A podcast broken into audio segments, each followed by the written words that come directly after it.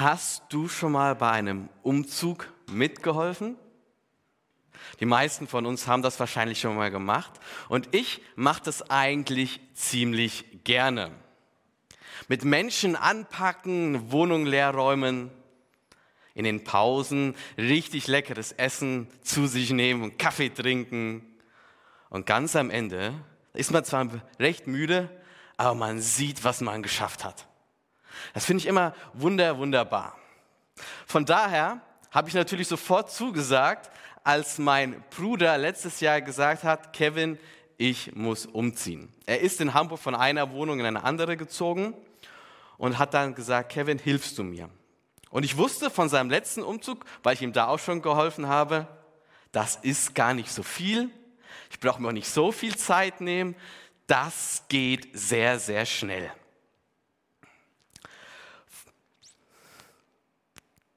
Es war leider nicht ganz so. Ich kam dann dahin und musste feststellen, wir konnten nicht vor seinem Haus parken. Wir mussten dann also immer, wenn wir Sachen äh, aus seiner Wohnung trugen, um die 100 bis 150 Meter laufen. Und wenn man weiß, wie schwer so eine Kiste ist mit 10 bis 20 Kilo, das merkt man. Der nächste Schock kam dann, als ich herausfand, dass mein Bruder in der, im vierten Stock wohnte, in einen dritten Stock zog und es jeweils keinen Aufzug gab. Schockiert war ich, als ich in seine Wohnung kam und sagte, das soll alles mit. Und ich nach links schaute und nur mein Bruder sah. Nur mein Bruder und ich waren da, um das Zeug von A nach B zu tragen. Ich war etwas verärgert. Und ich habe festgestellt, meine Zeitplanung wird nicht funktionieren. Aber ich habe mir gedacht, Challenge accepted, du hast heute eh noch kein Workout gemacht, leg los. Und für 15 Minuten war das auch eine super Einstellung. Bis ich dann das zehnte Mal zu dem Transporter gelaufen bin mit einer 20 Kilogramm Kiste in der, im Arm. Und so langsam wurde ich müder, wurde ich erschöpfter und ich wurde auch ein bisschen ärgerlich auf meinen Bruder, weil ich immer gedacht habe, warum hast du nicht gesagt, dass es so viel ist? Und warum hast du nicht noch mehr Leute organisiert? Es führte dann so, dass ich immer müder wurde und ich dann schon immer, wenn ich in seiner Wohnung war, guckte, was ist schwer, das lasse ich meinem Bruder. Und im Endeffekt haben wir dann mehrere Stunden verbracht und die letzte Stunde bin ich wie so ein Zombie hin und her gelaufen. Das erkennt bei mir an zwei Dinge. Erstens, ich gehe langsam und zweitens, ich rede nicht mehr. Und wenn ich nicht mehr rede, heißt das schon, der Kevin, der ist hart erschöpft. Und als ich dann nach diesem langen Umzug zu Hause war, dann habe ich mir erstmal ein Date mit meiner Couch gegönnt und habe so gemerkt, ich bin müde, ich bin erschöpft, ich kann nicht mehr, ich bin vollkommen ausgepowert. Und in unserem Leben gibt es immer wieder so Situationen, wo wir komplett ausgepowert sind. Körperlich, aber auch emotional. Und in gewisser Weise fühlen sich viele in dieser Corona-Pandemie auch ausgepowert, müde, erschöpft. Wie schön ist es da, dass wir uns heute einen Text anschauen aus dem Matthäusevangelium, der genau für diese Menschen geschrieben ist, die sich müde, erschöpft fühlen.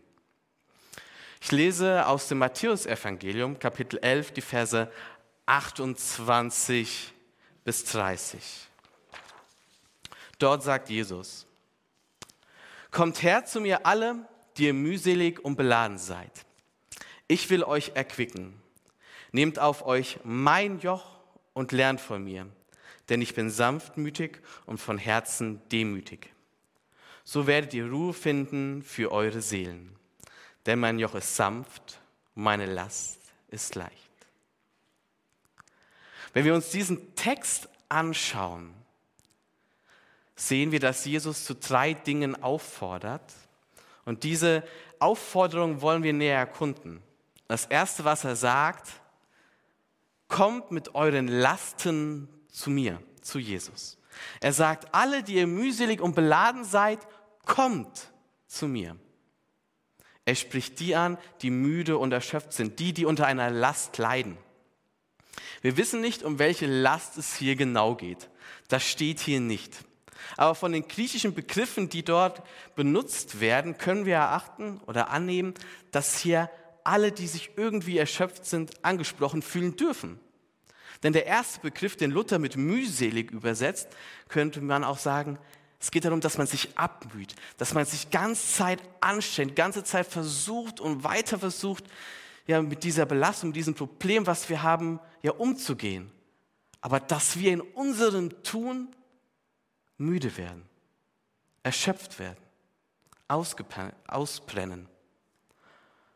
Der andere Begriff, der steht im Passiv und zeigt darum, dass vieles, was auf uns lastet, dass wir das gar nicht verschuldet haben. Dass sozusagen Situationen oder andere Menschen uns Lasten auferlegen, unter denen wir leiden und wir müssen es irgendwie schaffen, mit diesen Lasten umzugehen. Und wenn wir uns diese Spannbreite anschauen, dann stellen wir fest, es gibt Lasten, die entstehen aufgrund der Situation, in der wir gerade sind. Ich denke da an Egon, der seine Arbeitsstelle verloren hat. Ich denke da an Katharina, die körperliche Schmerzen hat und jeden Tag einfach mit diesen Schmerzen leben muss. Ich denke da an Jonathan, der jetzt vor Prüfungen steht und nicht weiß, wer das alles schaffen soll. Und ich denke an Karl-Heinz, der jetzt im Homeoffice ist und gleichzeitig Kinder zu Hause hat und betreuen muss. Äußere Situationen, die wie eine Last auf ihren Leben liegen können. Und das Schwierige ist ja, dass aus diesen äußeren Situationen häufig auch innere Belastungen kommen. Fragen, wie soll ich ohne Job jetzt weiterleben? Kann ich meinen Lebensstandard halten? Wann enden diese Schmerzen? Fragen, Ängste, Sorgen tauchen auf. Aber auch ebenso können wir mit unseren, an unseren Erwartungen, die wir an uns selbst haben, ja, ich nenne es jetzt mal, zugrunde gehen. Ich will perfekt sein. Ich will auch jetzt genauso viel leisten, wie wenn ich jetzt auf der Arbeit wäre, vielleicht sogar noch mehr. Ich will unbedingt einen Schnitt von 1,5 oder 2,5 in den Prüfungen haben.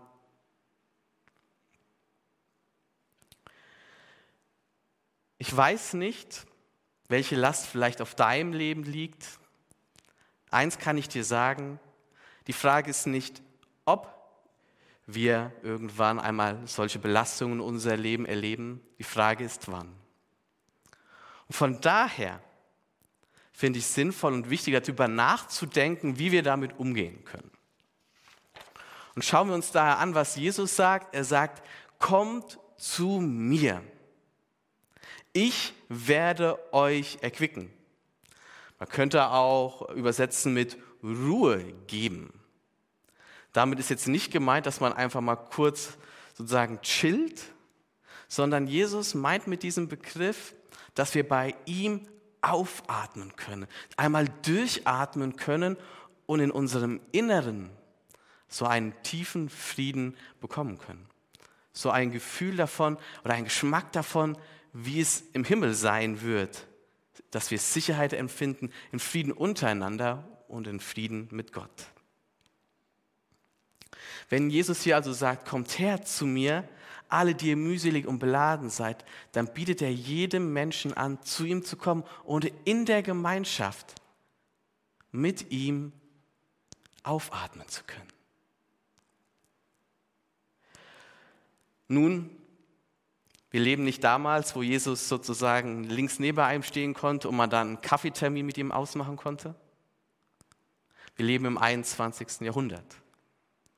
Und unsere Möglichkeit, zu Jesus zu kommen, ist sogar besser, vielleicht sogar auch einfacher als damals. Wir müssen uns nicht verabreden. Wir können jederzeit, egal wo wir sind, egal wie es uns geht, uns im Gebet an ihn wenden. Und auch gerade dann im Gebet diese Erquickung erfahren. Nur machen wir das. Also ich bin jetzt schon recht lange Christ und ich muss, wenn ich ganz selbstkritisch bin und ehrlich zugeben, wenn ich in solch einer Belastungssituation gehe, bin, dann bete ich nicht unbedingt mehr oder ich komme nicht unbedingt immer zu Jesus. Und wenn ich so um mich herum schaue, beobachte ich drei Arten und Weisen, wie Menschen, wenn sie in so einer Belastungssituation sind, wie sie damit umgehen. Die erste ist, sich noch mehr anstrengen. Zu denen gehöre insbesondere ich. Wenn ich merke, okay, das wird jetzt schwieriger, wie beim Umzug, los geht's. Ich mache so lange, bis ich nicht mehr kann. Funktioniert häufig gut, ist dann halt dann schlecht, wenn die Arbeit nicht aufhört. Mehr arbeiten, weniger schlafen, schneller essen, sich noch mehr ans Limit stoßen, um wieder Herr der Lage zu werden. Dann gibt es die zweite Gruppe, die nenne ich jetzt mal, die lassen die Luft raus. Das sind die, die mit den Kontakt mit anderen Menschen suchen und da immer wieder sich Raum und Luft machen, was, wie sie sehr sie unter dieser Situation leiden. Und ich finde es auch ganz gut, dass man über das spricht, was einen belastet. Nur diese Menschen, das sind die, die immer, wenn du sie siehst, sich am Klagen sind und am Lamentieren sind. Ich denke, jeder von uns kennt so eine Person in seinem Umfeld. Und aus meiner persönlichen Erfahrung kann ich sagen, es macht nicht ganz so viel Freude, mit denen Kontakt zu haben. Weil sie so in ihrer Belastung gefangen sind, dass sie eine andere Perspektive gar nicht mehr sehen können. Und das dritte ist, eine dritte Tendenz, sich ablenken. Das sind die Menschen, die dann, um sozusagen dieser Last zu entfliehen, sich in andere Dinge flüchten. Das sind sozusagen die, die, wenn sie nach Hause kommen nach der Arbeit, sofort die Nachrichten checken oder Netflix schauen oder ja, ja vielleicht auch äh, gerade zum Glas Wein greifen. Im Hintergrund steht, dass man flieht, dass man von der Belastung, die auf einem liegt, dass man sie nicht aushalten kann und deswegen die Augen davor verschließt und woanders hingeht. Und ganz ehrlich zu sein, es gibt auch viele gute Sachen, dass es solche Möglichkeiten gibt wie Bücher, die uns in eine andere Welt mit hineinführen. Die Gefahr ist nur daran, dass wir uns darin verlieren und die mit der Belastung, die dann, wenn wir wieder in unserem normalen Leben sind, gar nicht verarbeiten und angehen. Wenn ich unter Last stehe, unter, diesem, unter einem Druck verspüre, dann muss ich ganz selbstkritisch sagen, wenn ich diese vier Optionen habe, Gebet, sich anstrengen, sich abzulenken und die Luft rauslassen, dann ist Gebet ungefähr auf Level 3 oder 4. Nicht als erstes, was ich tun würde. Und Luther hat einmal gesagt, ich habe so viel Arbeit, dass ich nicht auskomme, ohne täglich mindestens drei Stunden meiner besten Zeit dem Gebet zu widmen. Und das zeigt mir, wie wichtig dieser Weg des Gebets ist, der Gemeinschaft mit Gott. Weil darin erleben wir, wie die Last, die auf uns liegt, liegt, dass wir da wirklich Erholung finden und gestärkt in den neuen Tag starten können. Von daher, wenn ihr unter Lasten leidet, lenkt euch nicht nur ab, macht, redet nicht nur mit Leuten darüber und müht euch nicht bis zum geht nicht mehr, sondern kommt insbesondere zu Jesus Christus und erfahrt dort, dass ihr dort durchatmen könnt. Also, wie gehst du in deinen Belastungssituationen um? Wie gehst du damit um? Welchen Weg wählst du? Jesus verheißt uns, dass wir in seiner Gegenwart aufatmen können. Aber der Text geht ja noch weiter. Er sagt, nehmt auf euch mein Joch und lernt von mir. Das sind die beiden anderen Aufforderungen, die wir erkunden werden. Und beide sind eng miteinander verbunden, sodass sie sozusagen ineinander greifen. Und beide laden uns ein, einen bestimmten Lebensstil zu ergreifen. Ein Lebensstil, in dem wir unabhängig von den Lasten, die wir tragen, Ruhe und Frieden finden können. Jesus sagt, nehmt auf euch mein Joch. Und damit macht er jetzt erstmal einen ganz neuen Vergleich auf und man fragt sich, wie kommt er auf einmal darauf? Jesus greift hier ein gängiges Bild aus der damaligen Zeit aus, das für uns leider nicht mehr ganz so geläufig ist. Als ich das Wort Joch gehört habe, habe ich gesagt, okay, Wikipedia, erklär mir mal, was das jetzt konkret bedeutet. Ein Joch, das ist die äh, Erklärung nach Wikipedia, ist ein Zuggeschirr, mit dem zwei Ochsen vor einen Wagen oder Flug gespannt werden. Also etwas, was auf den Nacken der Ochsen lag und dann wurde ein Wagen oder Flug vorgezogen. Äh, Jesus sagt damit also zwei Dinge auf, wenn er sagt, nehmt auf euch mein Joch. Erstens, ob ihr es wisst oder nicht, ihr habt bereits ein Joch auf euch. Und zweitens, tauscht es gegen mein Joch aus. Jetzt stellt sich natürlich die Frage, was für ein Joch ist denn hier jetzt gemeint? Denn so ein Joch, wenn ich das sonst so erkundet habe, ist mehr so ein Symbol für Knechtschaft und Unterdrückung. Wenn jemand unter eines anderen Joches steht, heißt das, der ist unfrei, er wird unterdrückt. Im rabbinischen Judentum gab es aber eine andere Bedeutung, eine, die positiver ist. Und da hieß es, dass man das Joch der Tora auf sich nimmt und dass man sich damit dem Willen Gottes unterstellt und ausdrückt, ich will mich an Gott orientieren und seine Gebote erfüllen. Und wenn Jesus hier sagt, nehmt auf euch mein Joch, sagt er damit, nehmt auf euch meine Auslegung des Gesetzes, so wie ich den Glauben lebe, orientiert euch daran. Und indirekt sagt er, nehmt nicht die anderen Lehrer zum Vorbild. In Matthäus 23, Vers 4 wird zum Beispiel den Pharisäern vorgeworfen, dass ihre Auslegung der Torah den Menschen schwere Lasten auf die Schulter legt. Jesus sagt hier also, in anderen Worten, in einem Bild, was damals sehr gängig war, folgt mir nach, glaubt so wie ich und macht daher das Evangelium vom kommenden Reich Gottes zu eurer Lebensgrundlage. Verankert euch darin, verankert euch darin, dass Gott euch liebt, dass er euch von der Sünde befreit und neues Leben schenkt. Und dann liebt Gott, liebt eure Nächsten wie euch selbst. Vielleicht fragst du dich jetzt, wie hilft mir das denn jetzt beim Tragen meiner Lasten in meinem Leben weiter? Wieso kommt das jetzt genau?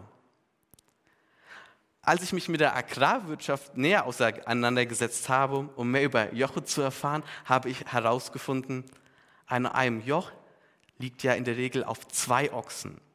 Und dabei ist einer davon sozusagen der Leitochse. Er gibt den Weg an und trägt die größere Last. Und wenn Jesus jetzt sagt, mein Joch ist sanft und meine Last ist leicht, sagt im Umkehrschluss, ich bin derjenige, der die größere Last trägt. Er bietet uns sozusagen an, uns anzuleiten, die Last, die mit uns, auf uns liegt, mit uns zu tragen, sodass sie für uns tragbar wird. Bei einem Joch heißt es aber, nah bei Jesus zu sein. Nicht nur zu ihm zu kommen, sondern bei ihm zu bleiben mit ihm verbunden zu sein, mit ihm mitzugehen, mit ihm Schritt zu halten, an seiner Führung uns zu orientieren. Und das ist eine Entscheidung. Nehme ich das Joch Jesu auf oder, anders ausgesprochen, folge ich Jesu nach, orientiere ich mich an ihm. Was mich an diesem Bild noch begeistert ist, dass Jesus hier etwas anspricht, was für Christen ganz wichtig ist. Denn dieses Bild von dem Joch führt uns eins vor Augen. Es kann nicht nur sein, dass äußere Situationen uns belasten, dass uns innere Ängste, Sorgen zur Belastung werden, sondern es kann sogar dazu kommen, dass unser eigener Glaube zur Belastung für uns wird. Dass Glaubenssätze auf uns lasten, dass Gebote in unsere Seele schneiden. nämlich da, wo sie nicht so sind, wie Jesus es vorgelebt hat.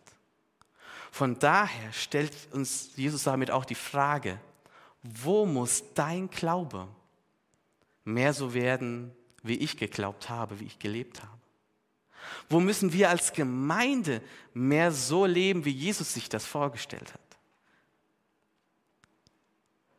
Und für mich bedeutet das auch ganz konkret zu fragen, wo muss ich, wo müssen wir barmherziger werden, gnädiger, liebevoller, vergebungsfreudiger, annehmender und hingebungsvoller. In der Art und Weise, wie wir miteinander umgehen, in der Art und Weise, wie wir mitarbeiten, in der Art und Weise, wie wir den Glauben bezeugen. Und ich denke, wir können immer wieder neu entdecken, was es bedeutet, dass Jesus Christus uns anbietet, die Last von uns zu nehmen und dass auch unser Glaube immer stärker von dieser guten Nachricht durchdrungen ist, dass er uns liebt und dass diese Liebe uns selbst und unseren Glauben verändert. Nur, wie können wir da unsere dunklen Flecken entdecken, die wir vielleicht in unserem Glauben haben? Oder auch, wie können wir lernen, das, wie wir mit unseren Lasten, die auch sonst auf uns lassen, umgehen? Das führt mich zur letzten Aufforderung von Jesus. Er sagt nämlich ganz konkret, lernt von mir. Denn ich bin sanftmütig und von Herzen demütig, so werdet ihr Ruhe finden für eure Seelen. Die Verbindung mit Jesus ist das Entscheidende. Die Verankerung in ihn, sie soll uns verändern. Und wir dürfen ihn als Vorbild nehmen. Und wenn wir das tun, dann werden wir Ruhe für unsere Seelen finden. Jesus benutzt hier den gleichen Begriff, den er für Erquicken benutzt, nur etwas anders. Also wenn er am Anfang gesagt hat, kommt her zu mir, ich will euch erquicken, zeigt er damit, das ist der Moment, wenn wir bei ihm sind, da können wir aufatmen, durchatmen, da kriegen wir so einen Geschmack des Friedens des Himmels. Wenn wir von ihm lernen, uns auf diesen Weg begeben, dann lernen wir auf den Weg den Zustand kennen des inneren Friedens. Dass diese heilvolle Gegenwart Gottes unser Leben durchdringt und dass wir dadurch unabhängig von unserer Situation Frieden empfinden können. Ignatius von Loyola wird nachgesagt, also Ignatius von Loyola, ein Priester im 14. Jahrhundert, meine ich, Ordensgründer der Jesuiten. Ihm wurde nachgesagt, dass er gesagt hat, selbst wenn ich von einem Tag auf den anderen mitbekommen würde, dass alle meine Klöster geschlossen werden, dass alles, was ich bis jetzt erreicht habe, in sich zusammenfällt, so bräuchte ich nur 15 Minuten, um wieder Frieden zu finden weil das Entscheidende nicht ist, was ich tue oder getan habe, sondern in Gott zu sein. Das ist nicht sein O-Ton, sondern meine Interpretation. Aber das zeigt für mich an, wenn wir mit Jesus Christus unterwegs sein, können wir in Situationen, die für viele wirklich zu großen Belastungen werden, die Umstürze sind, Frieden entdecken. Und diesen Art und Weise, wie wir das lernen können, ist es, uns Jesus anzuschauen. Und wenn wir uns sein Leben uns anschauen, dann sehen wir in seinen dunkelsten Phasen, dass er doch außergewöhnlich, außergewöhnlich reagiert. Er weiß, dass er sterben wird und geht trotzdem diesen Weg. Er rechtfertigt sich nicht gegen falsche Anklagen. Er erträgt Schläge und Folter und er vergibt denen, die ihn verletzen. Lernt von mir, orientiert euch an meinem Handeln. Das sagt Jesus. Diese Aufforderung habe ich schon sehr häufig gehört. Die Aufforderung habt ihr vielleicht auch schon häufiger gehört. Als Jugendlicher habe ich deswegen so ein WWJD-Bändchen getragen. Kennt, kennt ihr das so, so ein WWJD-Bändchen? Vielleicht habt ihr auch schon mal so eins getragen. Und als ich über diese Predigt nachgedacht habe, habe ich festgestellt, Kevin, du hast das mindestens sechs Jahre lang getragen. Was hat das damals gebracht? Ich muss ganz ehrlich zugeben, mein Verhalten hat es nicht verändert. Und da habe ich mich gefragt, Kevin, wie kam es dazu? Und dann habe ich dem festgestellt, es geht ums Lernen. Und wenn wir lernen, müssen wir uns auf einen Weg begeben. Kleines Beispiel. Ich habe auch eine Gitarre zu Hause bei mir stehen. Die sehe ich auch jeden Tag. Aber ihr wollt nicht, dass ich hier mit euch Musik mache. Und wenn wir lernen, sei es Gitarre lernen oder lernen, Jesus mehr so wie Jesus zu werden, brauchen wir drei Dinge. Wir müssen uns mit Jesus oder der Gitarre auseinandersetzen. Wir müssen bereit sein, Neues auszuprobieren und wir müssen üben. Es reicht nicht, wenn wir ein WWJD-Bändchen tragen oder eine Gitarre in unserem Zimmer stehen haben. Es kommt darauf an, von, dass wir Jesus näher kennenlernen. Von da fand ich sehr schön, dass wir jetzt in der Allianz Gebetswoche Lebenselixier Bibel als Grundlage hatten, als Thema hatten, weil wir in der Bibel Jesus näher entdecken, insbesondere in den Evangelien. Und wenn du mehr von Jesus lernen möchtest, habe ich einen konkreten Vorschlag von dir. Und ich sage vorher, ich werde den natürlich auch umsetzen. Das habe ich mir für die nächste Woche einmal vorgenommen. Und zwar, nimm dir in dieser Woche einmal vor, eines von den vier Evangelien durchzulesen. In den Evangelien sehen wir, wie Jesus Christus handelt. Und wenn wir von Jesus lernen wollen, müssen wir ihn besser kennenlernen. Also forschen, wie hat er denn so gelebt. Am besten ist es natürlich, jeden Tag ein paar Kapitel zu lesen, sodass man, wie beim Üben, Regelmäßigkeit führt dazu, dass man äh, besser wird. Aber dann, nachdem du jeden Tag die Kapitel gelesen hast, schreib einmal auf einem Zettel, was Jesus konkret getan hat. Schau dir einmal konkret an, was hat Jesus getan? Lernen geschieht insbesondere durch Beobachtung. Und Beobachtung, was beobachten wir? Handlung, das, was Menschen tun. Daher schreibt einmal auf, was hat Jesus in diesen Kapiteln konkret getan. Und dann am dritten Schritt, überlege, was auf dein Leben anwendbar ist. Ich wage es zum Beispiel zu bezweifeln, äh, dass es sinnvoll wäre, jetzt zwölf Jünger sozusagen zu berufen und dann durch Hamburg zu ziehen. Aber aus der Heilung eines Kranken können wir lernen, dass Jesus für Kranke betet. Von daher überlege, was von dem, was Jesus getan hat, ist wie auf dein Leben anwendbar. Markiere das am besten und dann schau dir die Markierungen an und such dir eine Handlung aus, die du am nächsten Tag einmal umsetzen möchtest. Meine Erfahrung zeigt, dass egal wie lange wir schon mit Jesus unterwegs sind, wie gut wir die Bibel kennen, dass wenn wir einmal genau hinschauen, was Jesus tut, dass wir überrascht sind, was er macht. Dass wir in Geschichten, die wir schon zehnmal gehört haben, vielleicht hundertmal, dass wir überrascht sind, was er genau macht. Daher meine Einladung an euch, ein Evangelium zu nehmen, das schrittweise durchzulesen, danach aufzuschreiben, was Jesus getan hat, mal zu markieren, was für euch anwendbar ist und eine Tat genau euch vorzunehmen für den nächsten Tag. Wir haben die Verheißung, wenn wir zu Jesus kommen, sein Joch auf uns nehmen und von ihm lernen, dass dieser Frieden einkehrt. Dieser tiefe Frieden, diese tiefe Ruhe. Vielleicht geht es dir jetzt gerade so, wie mir damals, als ich den Umzug fertig hatte. Ich war total erschöpft und jede andere Aufforderung wäre eine Aufforderung zu viel gewesen. Und deswegen möchte ich an das erinnern, was im Hintergrund steht. Dass wir bei Jesus aufatmen und durchatmen können. Dass wir, wenn wir sein Joch auf uns nehmen, dass die Last leichter wird und dass wir von ihm lernen können, wie ein Leben hier auf der Erde in tiefen Frieden und Gelassenheit aussehen kann. Und es ist nicht entscheidend, alles auf einmal zu machen, sondern seinen Weg zu gehen. In dem Tempo, was gerade dran ist. Und alles beginnt damit, zum Vater zu kommen.